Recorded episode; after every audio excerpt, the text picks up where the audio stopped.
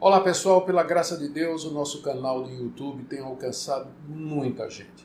São mais de 40 milhões de visualizações e mais de 630 mil pessoas inscritas no nosso canal. O alcance é incalculável, mas ele pode ser bem maior se você que assiste esse vídeo, você assinar o nosso canal, você se inscrever nele e acionar o sininho ali para receber as notificações. Isso faz com que o YouTube divulgue mais os vídeos e convide mais pessoas para assistir. Você pode nos ajudar dessa maneira, ok? Se você escuta, ouve, se você recebe, é abençoado através do nosso canal, então faça isso. Se inscreva no canal, acione o sininho aí e participe diretamente desse ministério para o alcance de mais e mais pessoas, ok? Muito obrigado, grande abraço. Queridos, ontem nós vimos os debates de Jesus no templo lá em Jerusalém, com os escribas, os fariseus, os saduceus, os sacerdotes, os herodianos, enfim, todas as seitas do judaísmo se uniram contra o Senhor Jesus, que representava uma ameaça, representava um perigo para a hegemonia religiosa e política dos judeus ali naquela região e eles já tentam desmoralizar Jesus diante da multidão, fazendo perguntas capciosas, querendo colocar Jesus ah, no que a gente diria, né, numa saia justa diante de, de todo o povo. Mas o Senhor Jesus responde com sabedoria, com graça, com inteligência. Seus atos desarmam os seus adversários e a grande multidão está aplaudindo e aprovando tudo aquilo que Jesus está fazendo. Mas o Senhor Jesus não estava impressionado com isso. Segunda coisa que nós vimos, segunda, segundo assunto que nós tratamos ontem, foi a, a profecia que ele fez de que Deus haveria de destruir a cidade de Jerusalém, haveria de derrubar o templo, não ficaria pedra sobre pedra ali, e que ele voltaria em glória. E até que isso acontecesse, a sua igreja passaria por muitas dificuldades aqui nesse mundo. O próprio mundo haveria de experimentar guerras, rumores de guerras, terremotos, fomes, pestilências. A igreja, os discípulos de Jesus seriam muito perseguidos, famílias se dividiriam, mas ao mesmo tempo o evangelho, a boa nova de que Deus salva pecadores através de Cristo, essa boa nova seria espalhada pelo mundo todo. E então haveria um período de grande sofrimento. Lembram da analogia que Jesus usou de uma mulher grávida? Todas estas coisas que ele tinha falado era o princípio das dores, mas agora chegou o momento das contrações finais, das dores de parto realmente que antecedem a chegada do filho ao mundo, que é a grande tribulação que termina com o filho de Deus vindo em glória. Os sofrimentos da grande tribulação são os estertores do mundo, é, os estertores, as contrações da história próxima de parir o filho, a chegada do filho, a chegada do, do, do filho de Deus.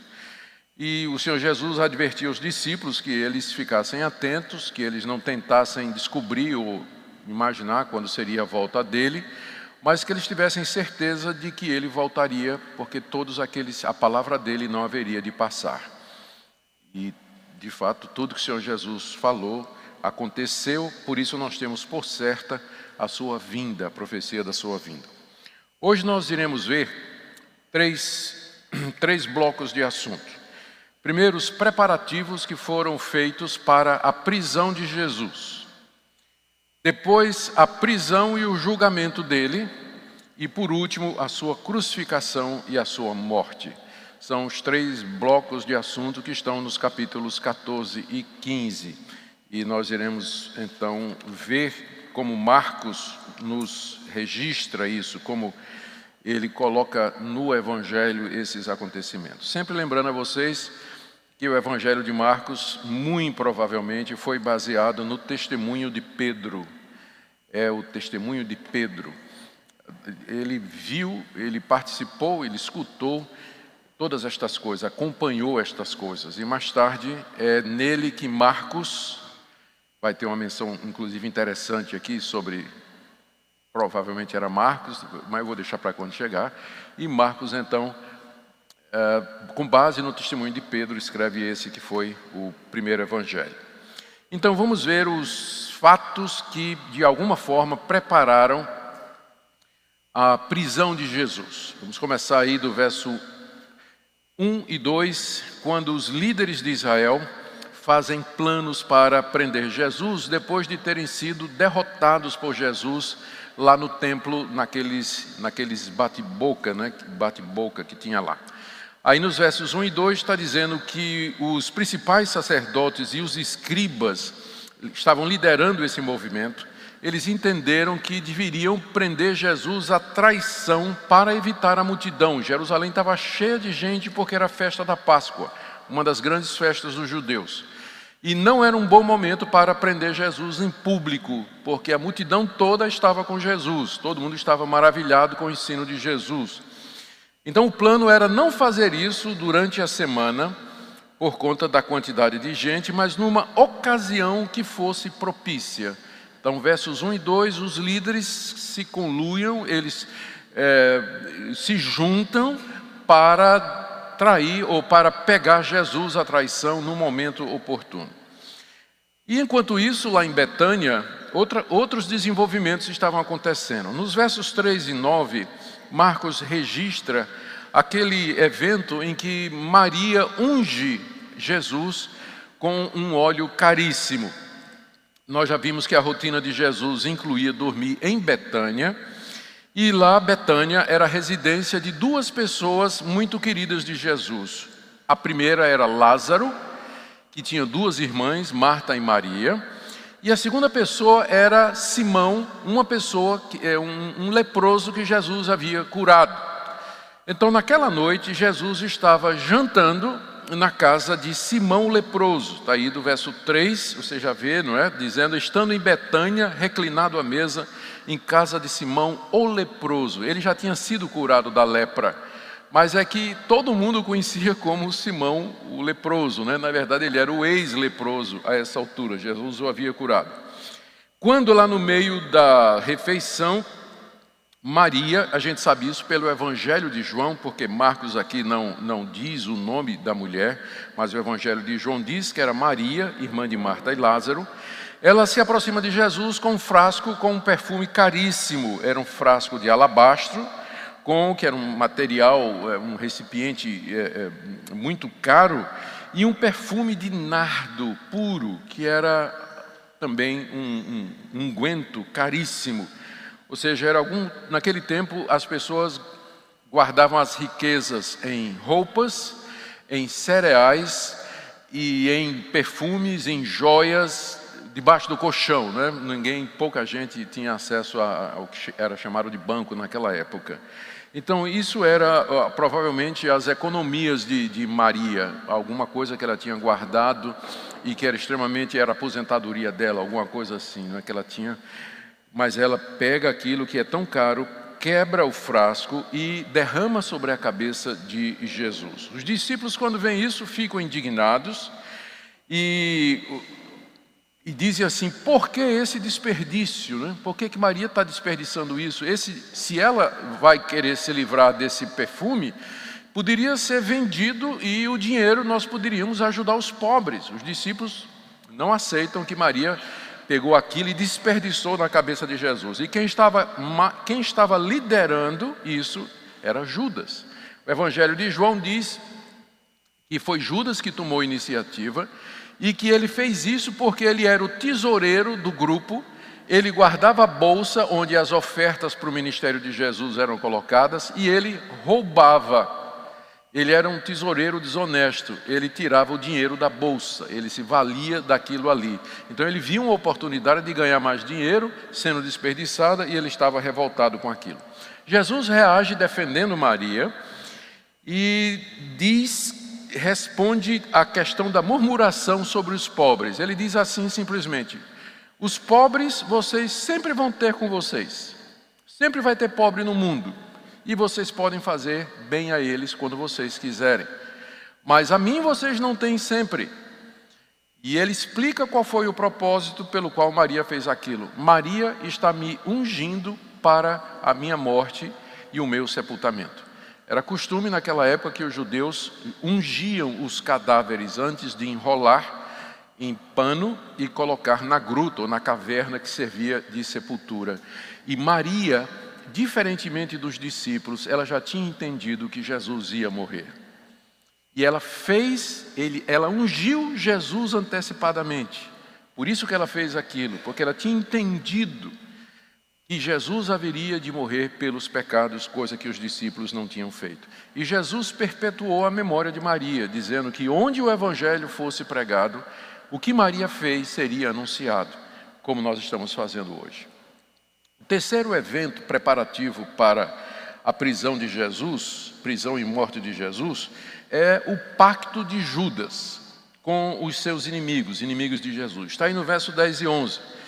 E aqui está dito que é, Judas Iscariotes, né, que era um dos doze, ele sai, vai ter com os principais sacerdotes e para entregar Jesus.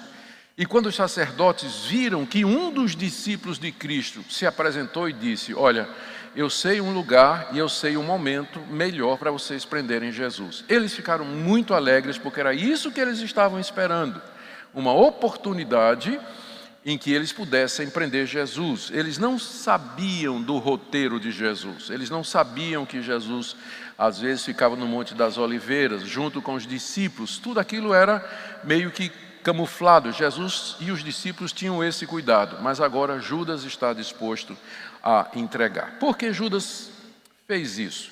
Ele viu que Jesus iria mesmo Jesus estava determinado a não assumir o papel do Messias político e glorioso. Portanto, os sonhos do Messias libertador foram destruídos.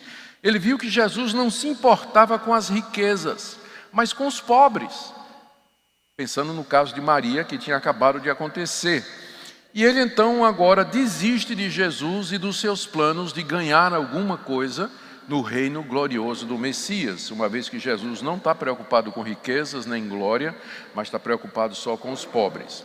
Então ele procura agora uma maneira de lucrar com Jesus. Já que ele não ia lucrar com a vida, quem sabe ele pode lucrar com a morte de Cristo. O Evangelho de Lucas e o Evangelho de João nos dizem que Satanás entrou em Judas. Satanás entrou em Judas.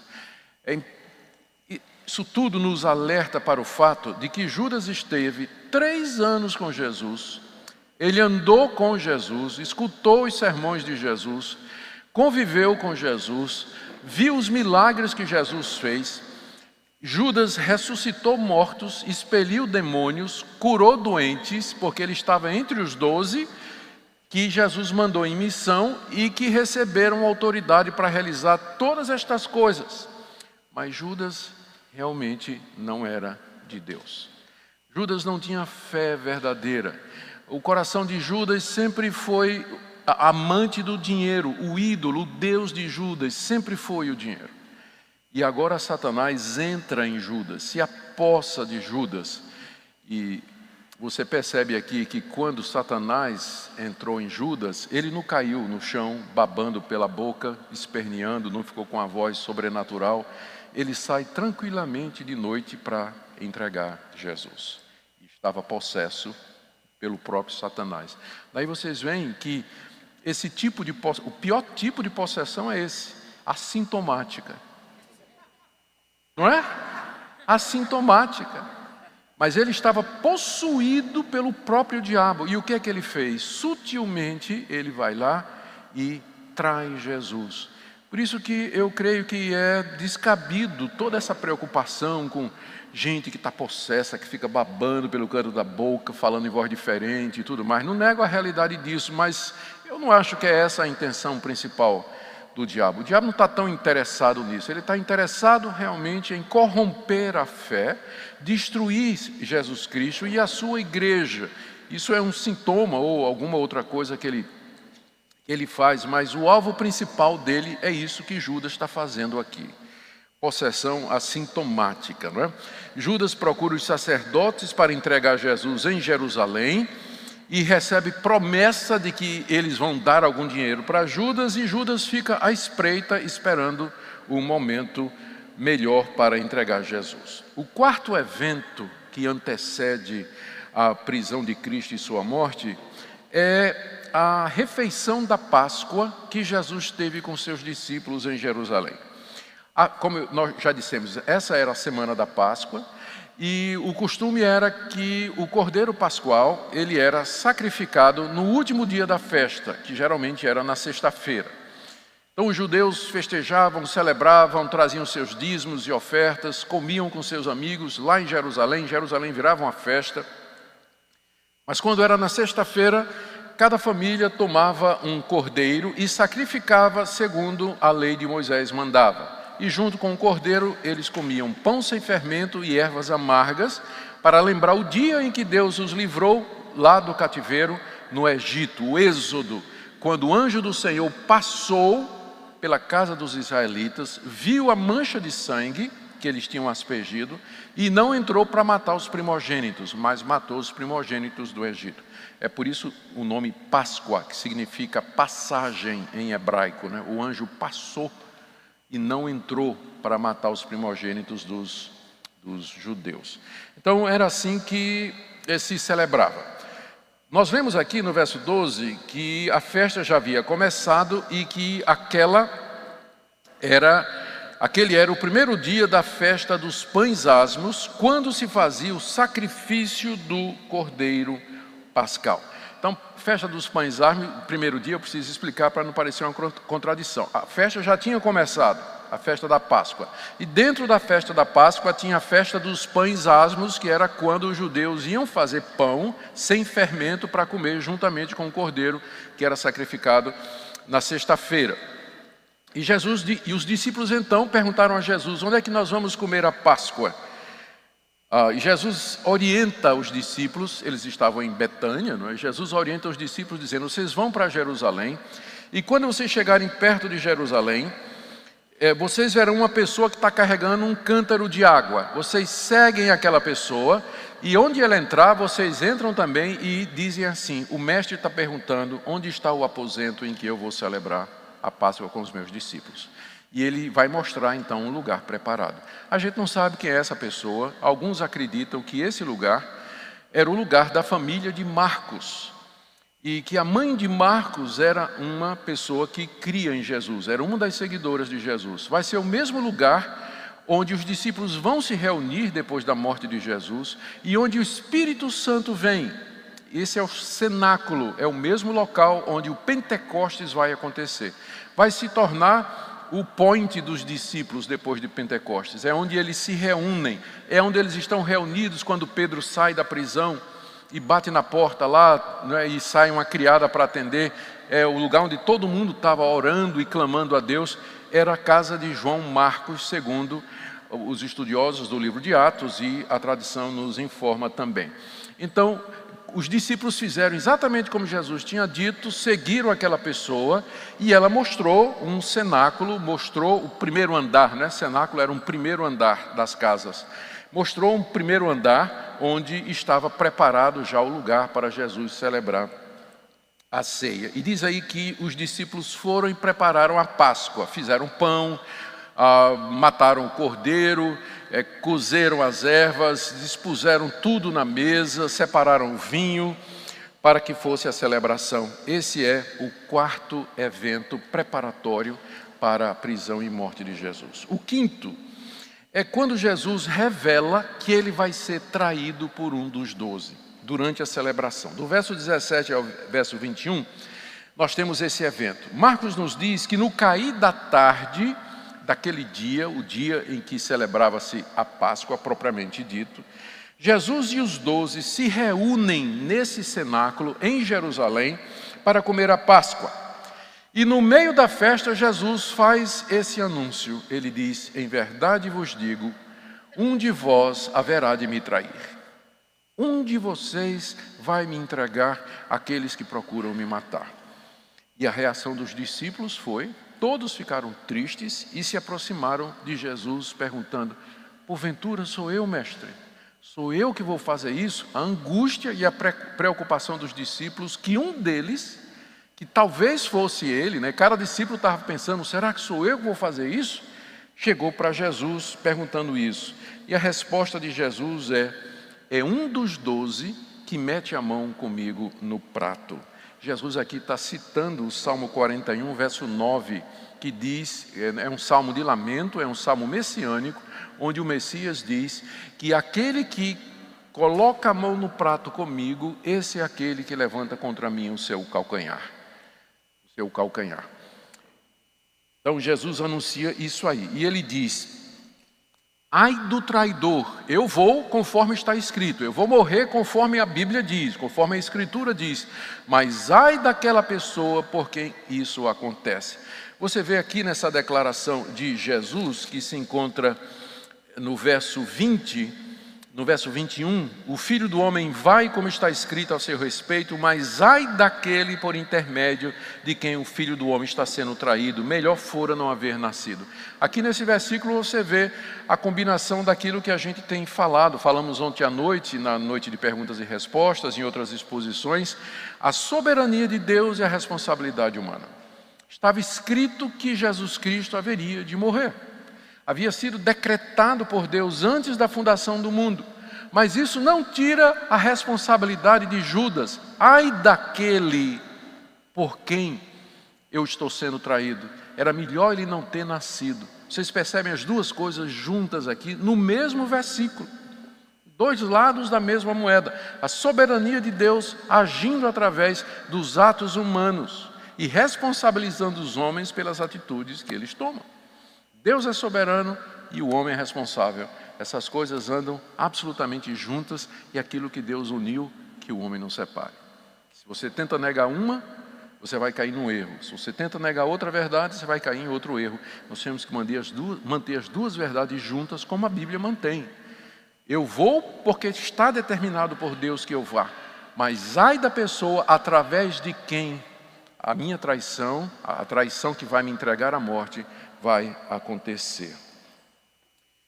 Aí nós temos o sexto evento. E só um detalhe, né? Tá, só um detalhe aqui, está dito né, no Evangelho de, de João que Judas também chegou para Jesus e perguntou: Porventura sou eu? E Jesus disse: Tu dissestes.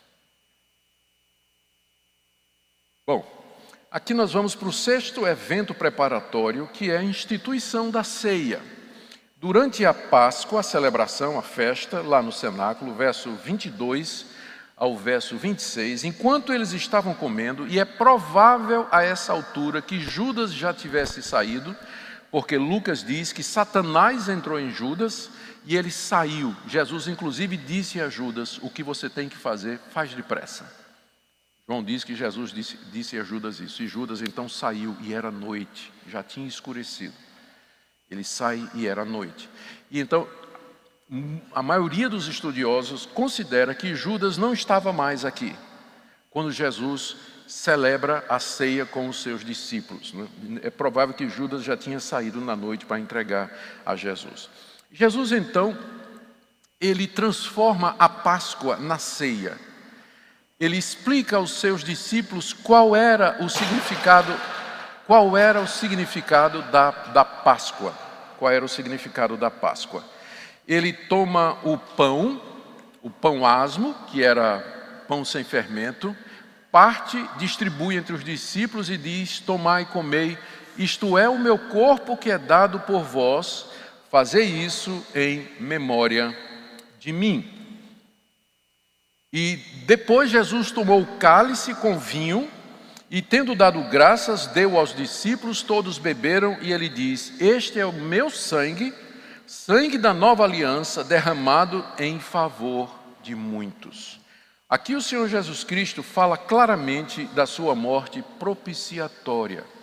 Ele já tinha falado antes de que ele ia morrer, e ele já tinha dito que ele ia dar sua vida em resgate por muitos. Mas é aqui nesse momento que Jesus fala mais claramente da sua morte aos seus discípulos. Ele fala que a Páscoa simboliza e representa a sua morte. O pão, o seu corpo e o vinho, o seu sangue que seria derramado, nas palavras do próprio Jesus, ele é o sangue da nova aliança derramado em favor de muitos. O sangue dele ia ser derramado em favor, para benefício de muitos, para perdão de pecados de muitos, para redenção de muitos, para salvação de muitos. Era isso que ia acontecer. Ele fala da dimensão futura do reino no verso 25.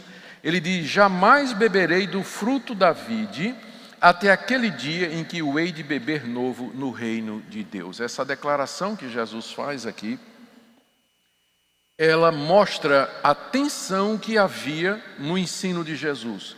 Ele começou o seu ministério dizendo: arrependam-se, porque chegou o reino de Deus. Mas agora ele fala do reino de Deus como sendo uma dimensão ainda futura. Ele diz: Eu não mais vou comer com vocês, só quando o reino de Deus vier. E é interessante que ele, quando deu a oração do Pai Nosso, ele disse que os discípulos deveriam orar assim: Venha o teu reino.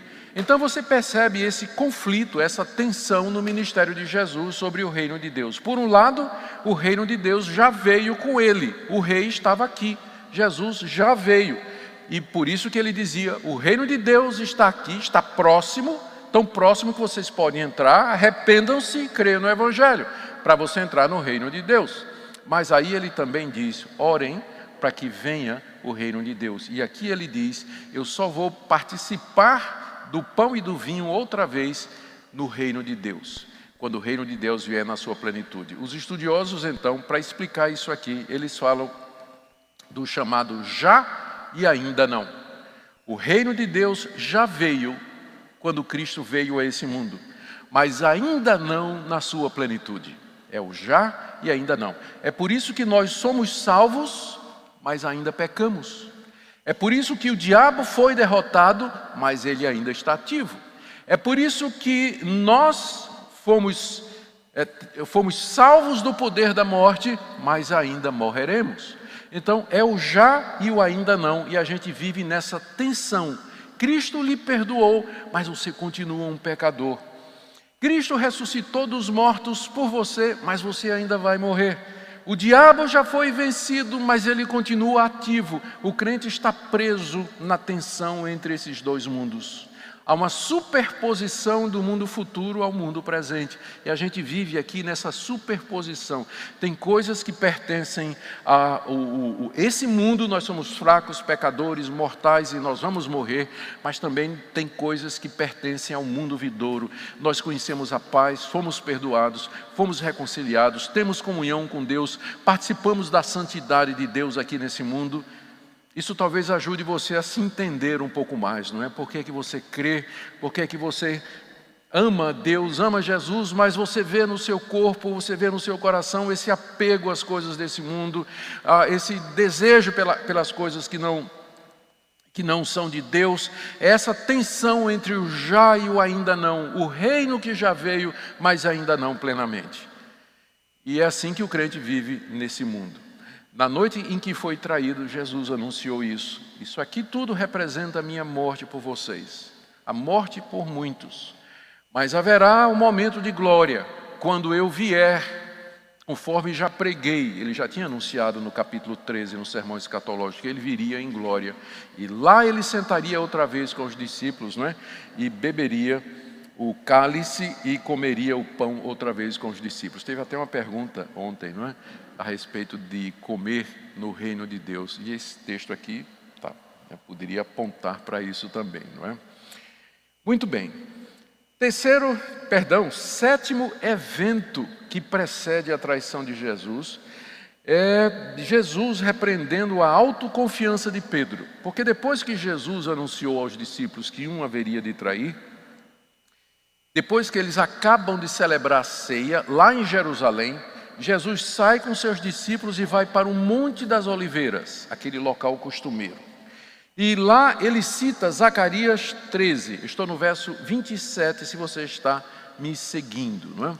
Se você está me seguindo. Então, ele cita Zacarias capítulo 13, verso 7, onde o profeta diz assim: Eu ferirei o pastor e as ovelhas serão dispersas. Jesus pega essa passagem, se volta para os discípulos, Judas não está mais com ele, com eles, se volta para os onze e diz assim: Hoje vai se cumprir essa palavra de que o pastor vai ser ferido e as ovelhas serão dispersas. E ele diz: Aqui ele profetiza a sua morte, porque ele é o pastor que vai ser ferido, mas ele marca um encontro com os discípulos no verso 28. Depois da minha ressurreição, irei adiante de vocês para Galiléia. Vamos marcar um encontro. Eu vou morrer, mas vamos marcar um encontro na Galileia, porque eu vou ressuscitar. Que coisa maravilhosa, não é? Jesus aqui já marca o um encontro. Vou encontrar com vocês na Galileia, para a gente falar sobre as coisas do reino de Deus. E ele diz que vai ser uma pedra de tropeço para os discípulos, que eles vão, ele diz aqui, vocês vão se escandalizar em mim nessa noite. E aí Pedro então reage dizendo: Senhor, ainda que todos se escandalizem, eu jamais me escandalizarei. E Jesus diz: Pedro, hoje à noite, antes que o galo cante duas vezes, três vezes você vai me negar. Aí Pedro Mas de jeito nenhum, nunca eu vou te negar, Senhor. Eu jamais farei isso. E todos os outros discípulos disseram: Sim, nós nunca vamos fazer isso. Todos se juntaram a Pedro, dizendo: Ainda que seja necessário morrer, de nenhuma forma eu te negarei. Os discípulos, então, além de não terem compreendido corretamente o que Jesus precisava fazer, ainda não tinham uma visão realista da pecaminosidade do seu coração, da fraqueza da sua fé naquele momento. Mas Jesus já adverte a Pedro, já prepara Pedro, dizendo: vocês vão se escandalizar em mim. Eu vou ser morto e vocês vão me abandonar, vocês vão ficar com vergonha de mim. E Pedro disse: ainda que seja preciso morrer, eu jamais vou fazer isso com você. Aqui do verso 32 a 42, Jesus se submete plenamente à vontade de Deus, se preparando para a sua morte. É o relato aqui de que ele, então, no Monte das Oliveiras, ele entra para um jardim que ficava mais no interior do Monte das Oliveiras, era um jardim chamado Getsemane. E ele chama Pedro, Tiago e João. Ele diz: Vamos orar aqui comigo. E Marcos nos diz aqui, ah, lembra que a gente conversou sobre a questão da, das duas naturezas de Cristo? Olha uma manifestação plena da natureza humana de Jesus aqui no verso 33, levando consigo Pedro, Tiago e João, começou a se sentir tomado de pavor e de angústia. Teve um ataque de pânico, né? por assim dizer, Jesus. Começou a se sentir tomado de um grande pavor e de uma grande angústia, porque ele sabia que em poucas horas ele estaria pendurado na cruz, sofrendo horrivelmente física e espiritualmente. E ele disse a Pedro, Tiago e João, verso 34: A minha alma está profundamente triste até a morte. Eu estou com uma tristeza mortal na minha alma. Estou sentindo os tentáculos da morte, a sombra da morte se aproximando. E eu estou angustiado, eu estou apavorado diante da expectativa da cruz. Diz aqui que ele tomado de pavor e de angústia, ele se adianta um pouco e agora ele se prostra em terra. E ele ora para que, se possível, lhe fosse poupada aquela hora. Ele pede ao Pai, ele clama ao Pai três vezes, a oração é essa: Abba, Paizinho em aramaico, Abba, Pai, tudo te é possível. O Senhor pode arrumar um outro plano, um outro meio de realizar a redenção desses que o Senhor amou antes da fundação do mundo. Tudo é possível. Então passa de mim esse cálice. O cálice aqui é a morte na cruz. Não, não me dê esse cálice para beber, mas não seja o que eu quero, mas sim o que tu queres. O Cristo, Cristo, na sua natureza humana, ele se encolhe diante da perspectiva da morte e ele suplica ao Pai que talvez um outro plano, uma outra coisa pudesse acontecer, que Deus pudesse realizar a salvação dos seus eleitos de outra maneira. Aí no final ele diz: Mas se for a tua vontade, que seja feita a tua vontade e não a minha. Como nós dissemos, Jesus era verdadeiro homem e verdadeiro Deus, e como verdadeiro homem, ele tinha uma vontade, ele tinha um querer, mas ele submete esse querer agora à vontade do Pai. Que não seja feita a minha vontade, mas a tua vontade. Três vezes Jesus ora dessa maneira, e a gente sabe qual foi a resposta do Pai: Não, eu não vou livrar você. Esse é o plano, esse é meu projeto, é isso que nós isso é que nós planejamos antes do mundo existir, e eu não vou livrar você desse sofrimento. Você terá de beber o cálice que lhe foi apontado antes da fundação do mundo. Jesus se levanta ali da oração e vem ver os seus discípulos, e o que é que Pedro está fazendo? Dormindo. Ele com os discípulos. Esse que tinha acabado de dizer: Nunca vou te negar, na hora da maior angústia de Jesus, estava dormindo. E Jesus diz para ele: Pedro, você está dormindo, você não pode vigiar nem uma hora. Vigie e ore, estou no verso 38. Vigiai e orai para que não entreis em tentação. O espírito, na verdade, está pronto, mas a carne é fraca. A natureza humana é fraca. O espírito está pronto, mas a natureza humana, ela é fraca, ela é tíbia, ela é duvidosa, ela é dúbia, ela fraqueja, ela vacila. Então, você precisa orar para vencer a tentação, vencer a fraqueza da carne nesse momento. Três vezes Jesus faz isso, diz o verso 39, não é? Ele retirou-se de novo, orou, repetiu as palavras, voltou, achou dormindo, veio pela terceira vez e diz: Levanta, vocês ainda dormem, basta, chegou a hora. Eis que o filho do homem está sendo entregue nas mãos dos pecadores. Levante-se, vamos, o traidor se aproxima.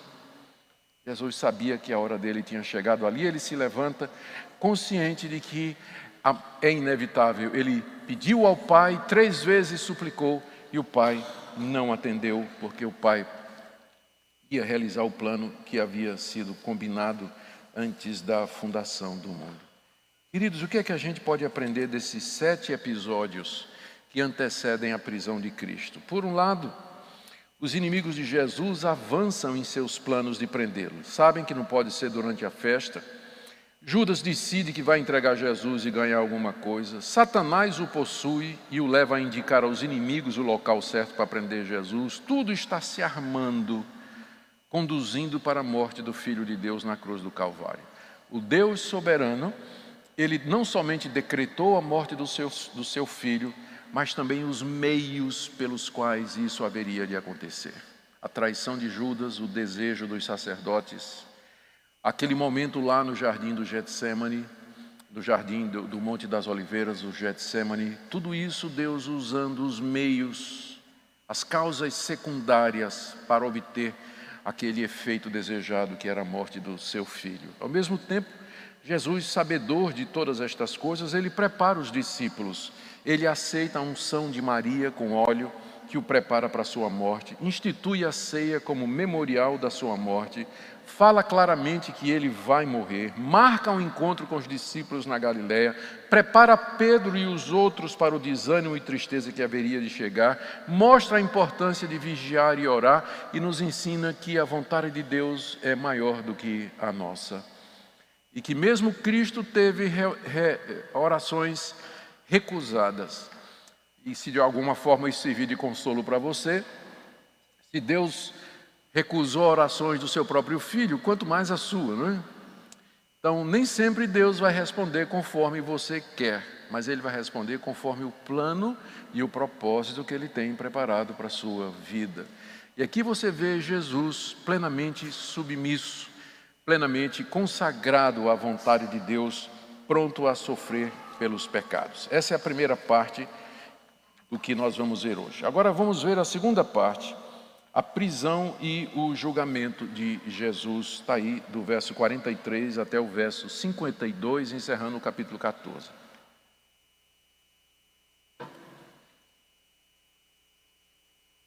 Do verso 43 em diante, perdão, é, verso 43 em diante, Marcos registra o momento da prisão de Jesus. Judas chega lá no jardim.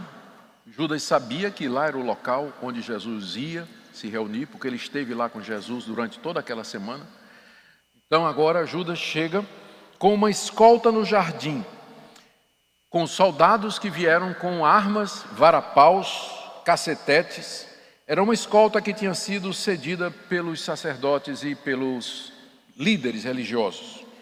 E Judas tinha combinado com eles que indicaria quem era Jesus com um beijo. Provavelmente porque estava escuro, era de noite, os soldados não, não sabiam quem era Jesus.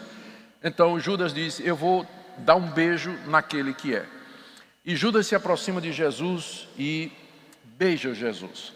E os evangelhos dizem, é, os evangelhos dizem, os outros evangelhos, que Judas se aproxima de Jesus e o beijo, e o beija, e Jesus pergunta: O Judas, com um beijo você trai o filho do homem? Então, logo que ele chegou, e a hipocrisia de Judas, né, aproximou-se de Jesus e disse: Mestre, em seguida beija Jesus, o beijo da traição. A hipocrisia né, daquele filho, filho do demônio, como é chamado aqui, filho da perdição. E na hora que Jesus é beijado, os soldados o cercam para prendê-lo, porque eles identificaram Jesus como sendo aquele que deveriam prender. Marcos diz aqui que um discípulo corta a orelha do servo do sumo sacerdote. Um dos discípulos puxou uma espada e estava armado, né? Esse é o problema de andar armado. Ele, ele puxa uma espada e reage e corta a orelha de um dos servos do sumo sacerdote. O Evangelho de João diz que foi Pedro. Marcos não disse nada, já que ele baseou o testemunho do. Já que ele está escrevendo o Evangelho, com base no testemunho de Pedro, talvez não quis entregar Pedro, né? Ele diz apenas que um discípulo fez isso, mas João entrega. Diz que foi Pedro. E diz ainda que o nome do servo era Malco e que Jesus cola a orelha dele de volta e diz: Pedro, mete a espada na bainha mete a espada na bainha. Depois disso, Jesus se volta para a trupe toda e pergunta por que daquilo tudo? Porque durante a semana Jesus estava no templo ensinando abertamente. Por que, que eles tinham vindo prendê-lo de noite ali, ah, sorrateiramente, como se ele fosse um marginal? Mas Jesus disse: Mas isso é para que se cumpra as Escrituras. E aí, todos os discípulos fogem. Aqueles que tinham jurado que iam para a morte com Jesus, mas não abandonariam, todos os onze discípulos saem correndo e deixam Jesus ali preso pelos soldados. Aqui tem um detalhe curioso, eu queria que você visse aí, é, no verso 51 e 52.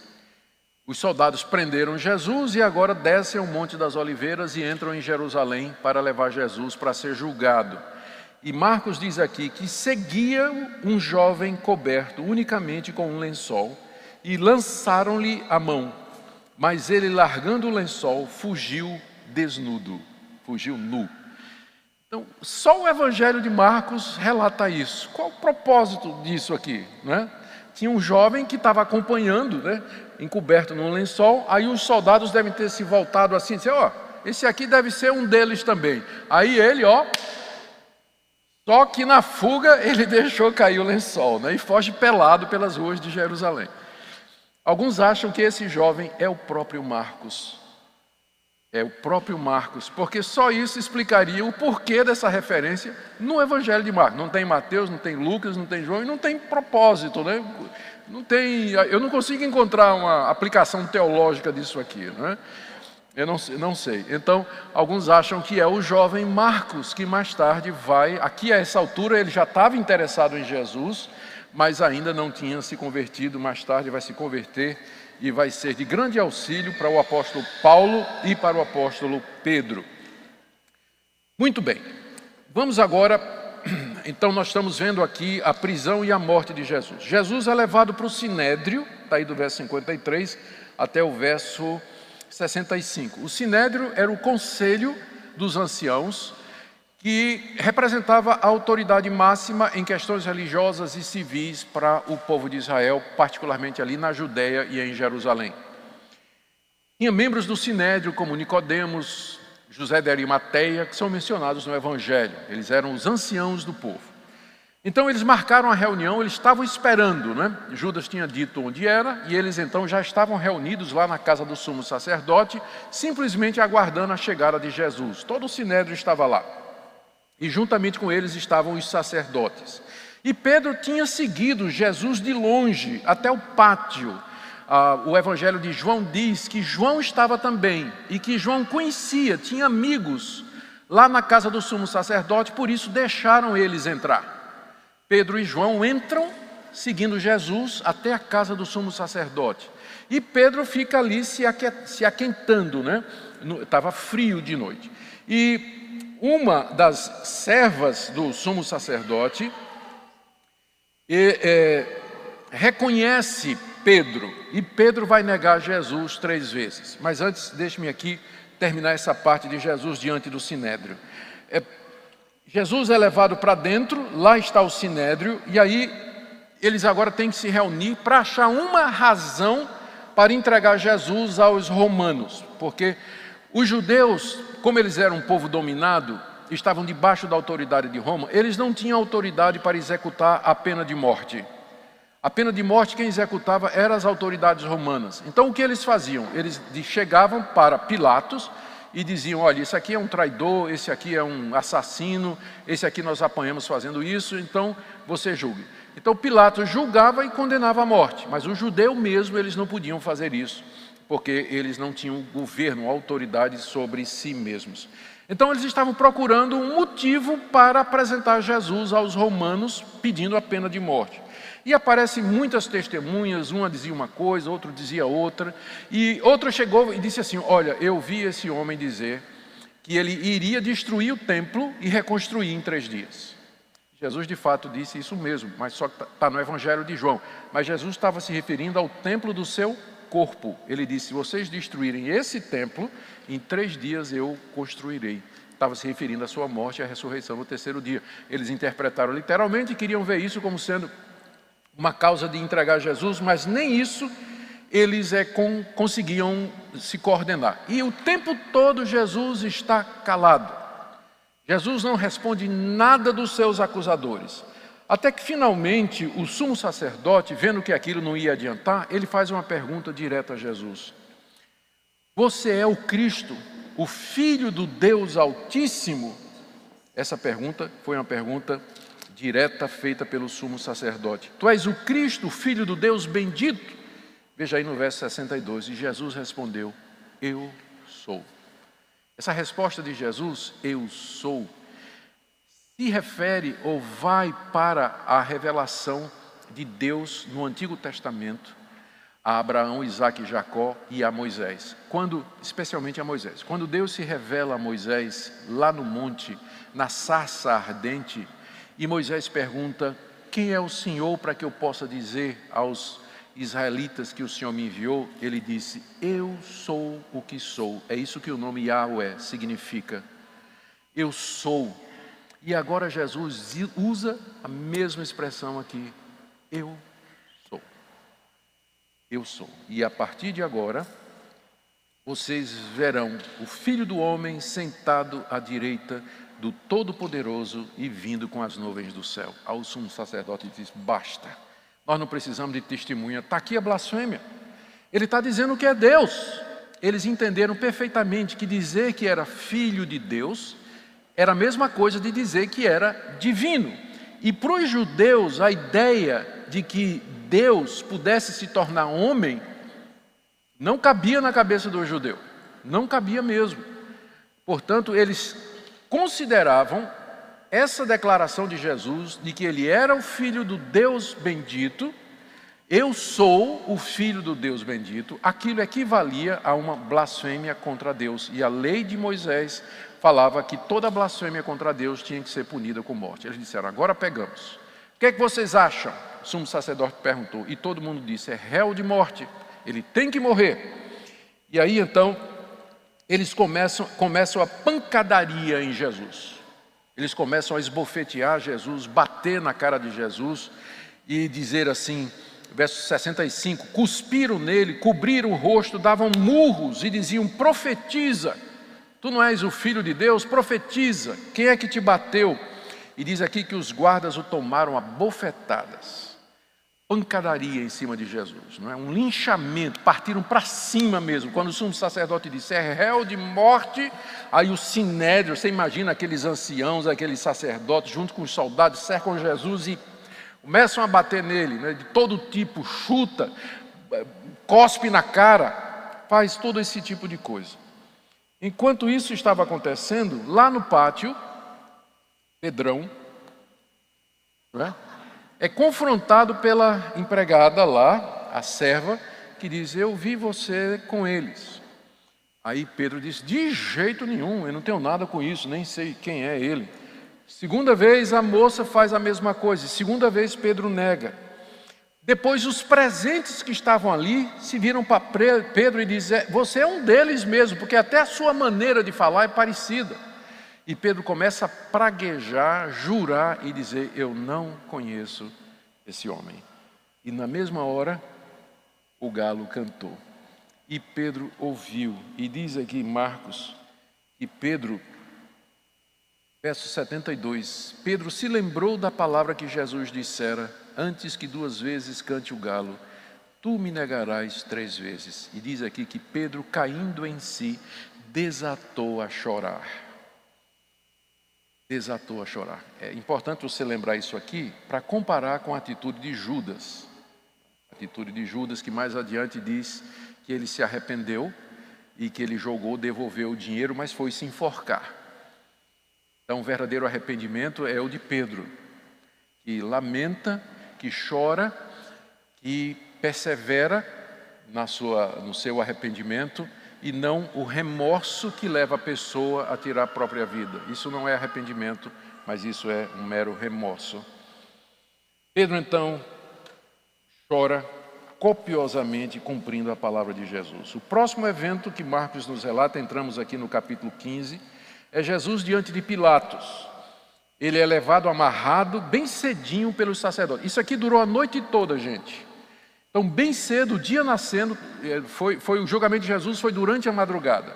Então, naquela sexta-feira, naquela sexta-feira de manhã, né, na celebração foi na quinta noite, na quinta noite, naquela sexta-feira de manhã, os judeus amarram Jesus e levam para Pilatos, que era a maior autoridade em Jerusalém. Como eu disse, eles não tinham poder para condenar Jesus à morte. E então eles acusam Jesus de muitas coisas. Esse, ele está dizendo que é o rei dos judeus, ele está fazendo sedição, revolta contra César, uma série de acusações contra Jesus diante, diante do procurador Pôncio Pilatos. E Pilatos então começa a questionar Jesus, né? É isso verdade? Quem é você? De onde você vem? Por que, que eles estão dizendo estas coisas? Pilatos quer entender o que, é que estava acontecendo ali, em Jerusalém. Mas Jesus não responde nada de Pilatos. Apenas João vai dizer que, numa certa altura, Jesus responde Pilatos, né? Quando Pilatos diz assim: Você não responde nada? Você não sabe que tem um poder para tirar sua vida? E Jesus responde: Você não teria poder nenhum se do alto não tivesse sido dado a você. Você só vai me entregar à morte porque alguém maior do que você lhe deu autoridade para isso. Fora isso aí, Jesus silencia diante dos seus acusadores e das perguntas de Pilatos. Era costume naquela época, por ocasião da Páscoa, Pilatos soltar um preso que fosse do agrado dos judeus. O costume que era o tipo saidinha, né? Uma saidinha de Natal. Só que era uma saidinha permanente ele liberava um preso conforme os judeus pediam. Pilatos, Marcos diz aqui, percebeu que os judeus tinham entregado Jesus por inveja, por inveja. E era mesmo, essa era a razão. Eles tinham medo de Jesus, medo de perder a posição, porque a popularidade de Jesus era muito grande. Jesus fazia sinais e prodígios, Jesus tinha uma sabedoria que calava a boca de todo mundo. Jesus estava questionando o, o que eles estavam fazendo, confrontando então eles tinham medo de Jesus e tinham ciúmes, é, é, inveja do poder que Jesus tinha de aglutinar as massas. Por isso é que eles entregaram Jesus a Pilatos. Pilatos percebeu isso. Então Pilatos não queria prender Jesus, não queria matar Jesus. E ele então pensou: eu vou usar esse estratagema aqui, já que está na hora de soltar um preso. E aí chegou para os judeus e disse: Olha, eu estou, né, é costume, a multidão inclusive estava pedindo, né? Eu vou fazer o seguinte: eu vou soltar o rei dos judeus. Né, tem aqui dois presos: tem Barrabás e tem esse Jesus que vocês estão trazendo aqui. Então eu vou soltar esse Jesus aqui, como é costume, e fica tudo resolvido. Os sacerdotes, quando viram que Pilatos não ia, não queria condenar Jesus, aí começou a fazer pressão, né? Começou a fazer pressão para a multidão. Começou a insuflar as multidões. Não esse, não esse, mas Barrabás. Barrabás era, era um assassino que num levante tinha matado alguém lá em Jerusalém. E estava preso e era condenado à morte. A multidão gritou: não esse, queremos Barrabás, solta-nos Barrabás. Solta-nos Barrabás. E Pilatos disse: então, mas qual o crime que esse aqui fez? Esse aqui não cometeu crime nenhum. Não, não, mas nós queremos Barrabás. E o que é que eu vou fazer com esse aqui? Crucifica-o, crucifica a multidão que no início da semana tinha gritado: Osana, bendito que vem em nome do Senhor, é a mesma multidão que grita agora: crucifica-o, crucifica-o, é, fora com esse aqui, solta-nos Barrabás. E então, Pilatos diz: então que o sangue dele seja sobre vocês. E Mateus diz que a multidão disse: sim, que o sangue dele esteja sobre nós. E aí então Pilatos o entrega a Jesus para que fosse morto. E aí o que é que acontece? Os soldados, Pilatos manda açoitar Jesus e crucificá-lo. Os soldados pegam Jesus, levam para o pretório. O pretório era o local da guarda pretoriana, que era a guarda pessoal de César e, portanto, de Pilatos também. E lá no pretório, os soldados zombam de Jesus, cobrem ele com púrpura, põem uma coroa de espinho na cabeça, um pedaço de pau na mão fazem dele um espantalho, uma figura, e se ajoelham zombando diante de Jesus: Você não é o filho de Deus, não é? Então, você não é o rei dos judeus. E batem na cabeça de Jesus com aquele cetro, tiram a púrpura e levam Jesus para fora para ser crucificado. Do verso 21 a 32, nós lemos a respeito da crucificação de Jesus, que vai ser a última parte do que nós vamos falar aqui. Queria que você acompanhasse com atenção, porque tem detalhes aqui que são importantes de observar. Quando os soldados tiram Jesus do palácio de Herodes, perdão, de Pilatos, para levá-lo para ser crucificado, e as crucificações aconteciam fora da cidade de Jerusalém, num monte chamado Gólgota, que quer dizer caveira, só lembrando que esse tipo de morte era uma morte extremamente dolorosa, que era reservada para criminosos vulgares, odiosos e que eram considerados de alta periculosidade. Outros presos condenados à morte, eles tinham direito a uma morte mais amena, como por exemplo morrer decapitado, muito mais rápido, indolor. É, foi, foi assim que Paulo morreu, porque Paulo era cidadão romano. Cidadão romano não podia ser crucificado. se ele fosse condenado à morte, ele morria pela espada. Mas os outros que eram condenados à morte, eles sofriam essa morte horrível que era a crucificação.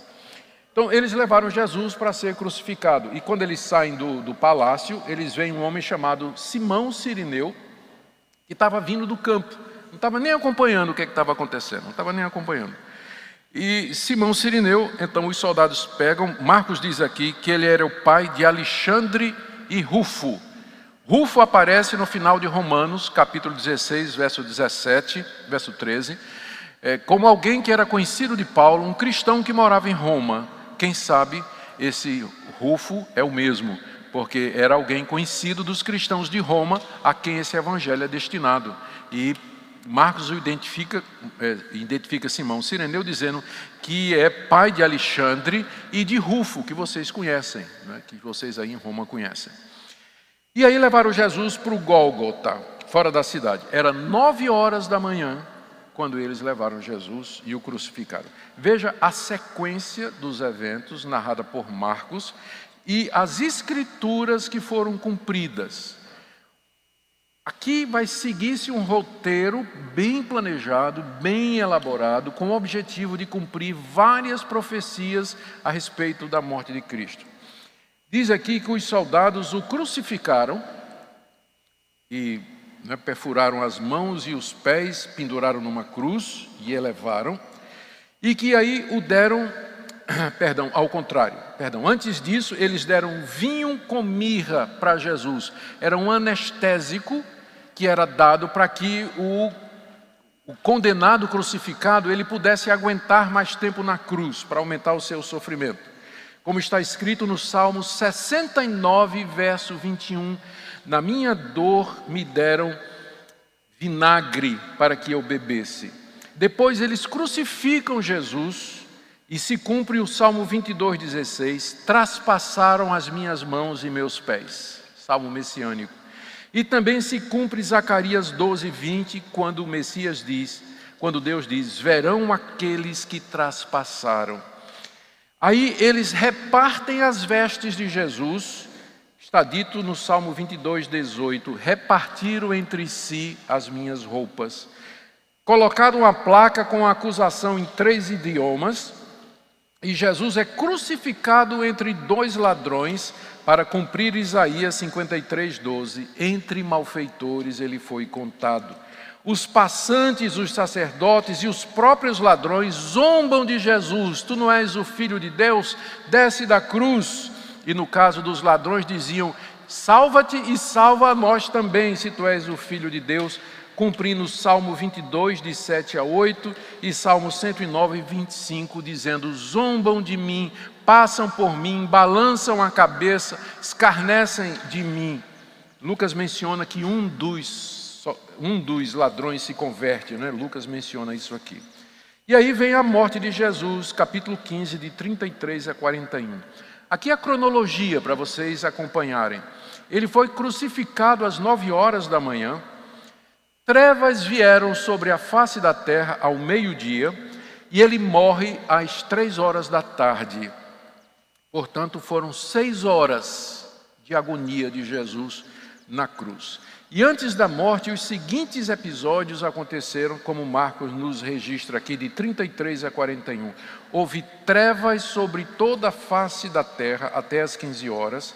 Jesus grita em aramaico, Eli, Eli, lema sabachthani, ou lama sabachthani, que significa, Deus meu, Deus meu, por que me desamparastes? E aqui ele cumpre o Salmo 22, verso 1, que começa exatamente com essas palavras e que é um salmo messiânico. Os soldados pegam esponja com vinagre e entregam na boca de Jesus com uma vara, para cumprir o Salmo 69, 21, e Jesus dá um forte grito e expira. Né? Pai, nas tuas mãos entrego o meu espírito. E ali ele, ele morre. E Marcos nos diz que o véu do templo se rasgou de cima para baixo. Marcos não dá o significado disso, mas a carta aos Hebreus explica bem. Significa que o acesso ao santuário, à presença de Deus, foi rompido e que agora nós podemos livremente chegar na presença de Deus através da morte do seu filho. Marcos diz que o centurião, o líder da guarda, que tinha crucificado Jesus, quando viu a maneira como Jesus morreu, ele, realmente, ele diz: Esse é verdadeiramente o Filho de Deus. A tradição cristã diz que esse centurião se converteu e se tornou um dos líderes da igreja de Jerusalém. Da igreja de Jerusalém. E Marcos termina o relato dizendo, aqui, olha, no verso Está aqui no verso 40 a 41. Verso 40: Estava ali algumas mulheres observando de longe, entre elas Maria Madalena, Maria, mãe de Tiago, menor, e de José, e Salomé, as quais, quando Jesus estava na Galiléia, o acompanhavam e serviam, e além destas, muitas outras mulheres que haviam subido com eles para Jerusalém. É interessante que as mulheres, que quase não são mencionadas, elas são aquelas que ficaram fielmente ali enquanto o mestre morria. A gente sabe que só tinha um discípulo de Jesus naquele momento, que era João. E todos os demais haviam debandado naquela hora em que Jesus, na cruz, ele entrega a sua vida pelos pecadores. O que é que a gente pode aprender desses episódios, terminando?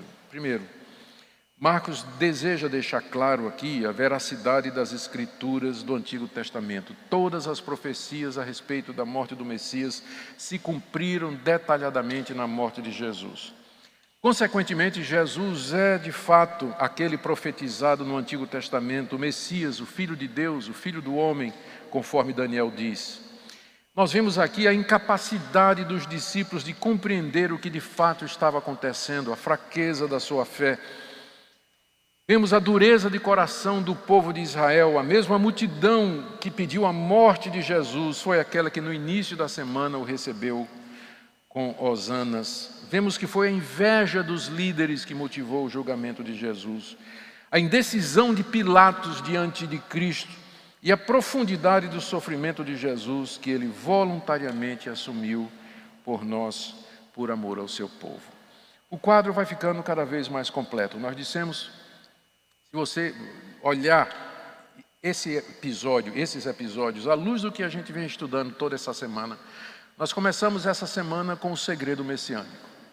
Quem é Jesus? Quem é essa pessoa extraordinária? Era a pergunta que todo mundo fazia. Os líderes, a multidão, uh, o rei Herodes. Né? Quem é essa pessoa que faz sinais, prodígios, expele demônios, cura cegos, aleijados? Quem é esse que perdoa pecados, mas ao mesmo tempo quebra o sábado, quebra a tradição dos anciãos, uh, se junta com pecadores, com publicanos? Quem, é essa pessoa? Os próprios discípulos uh, sabiam que Jesus era diferente, que Jesus era o Messias, era o grande esperado líder de Israel mas entendem Jesus à luz das categorias escatológicas do judaísmo, o Messias glorioso, político, triunfante, militarmente vencedor. Eles não compreendem quando Jesus começa a dizer: Eu vou para Jerusalém morrer, eu vou ser traído. Eles chegam, Pedro chega mesmo a confrontar Jesus, dizer: Isso não vai acontecer, a ponto de Jesus dizer: Sai, Satanás, sai da frente. Você não entende das coisas de Deus, mas das coisas dos homens. E agora a identidade messiânica é plenamente revelada.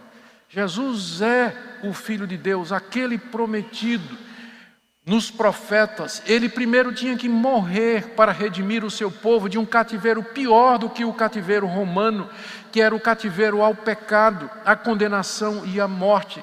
Ele voluntariamente se oferece como substituto do povo de Deus na cruz. Ele assume o lugar do pecador ali na cruz e verte o seu sangue para remir pecadores. É isso que ele veio fazer. Ele veio servir, ele veio dar a sua vida ele veio morrer para o seu povo. Nós vemos como todo esse intrincado, esse emaranhado de acontecimentos tinha a mão de Deus por detrás, guiando cada detalhe, cada evento, sem que impedisse as escolhas e as decisões livres e voluntárias de Judas, dos discípulos, de Pedro, do sumo sacerdote, de Pilatos, da multidão, de todos eles que gritavam e diziam: crucificam. Nós nos curvamos diante desse Deus sábio, poderoso, santo, amoroso e adoramos e servimos ao Senhor Jesus, que passou por tudo isso para que você pudesse estar aqui hoje, para que você pudesse ter perdão dos seus pecados e para que você pudesse seguir a Jesus de todo o seu coração. Amém? Vamos orar. Bendito Deus, nós estamos diante da tua palavra, do relato da crucificação e morte do teu filho. E nós nos curvamos diante dele agora, declarando que ele é Senhor, que ele é o único mediador entre Deus e os homens, declarando que sua morte é eficaz, completa e efetiva para livrar pecadores, e que nenhuma gota do seu sangue foi derramada em vão. O povo de Deus será redimido completamente, até o último deles te damos graças, ó Pai, e pedimos um restante de dia abençoado, por amor de Jesus, por meio de quem todas as coisas são. Amém.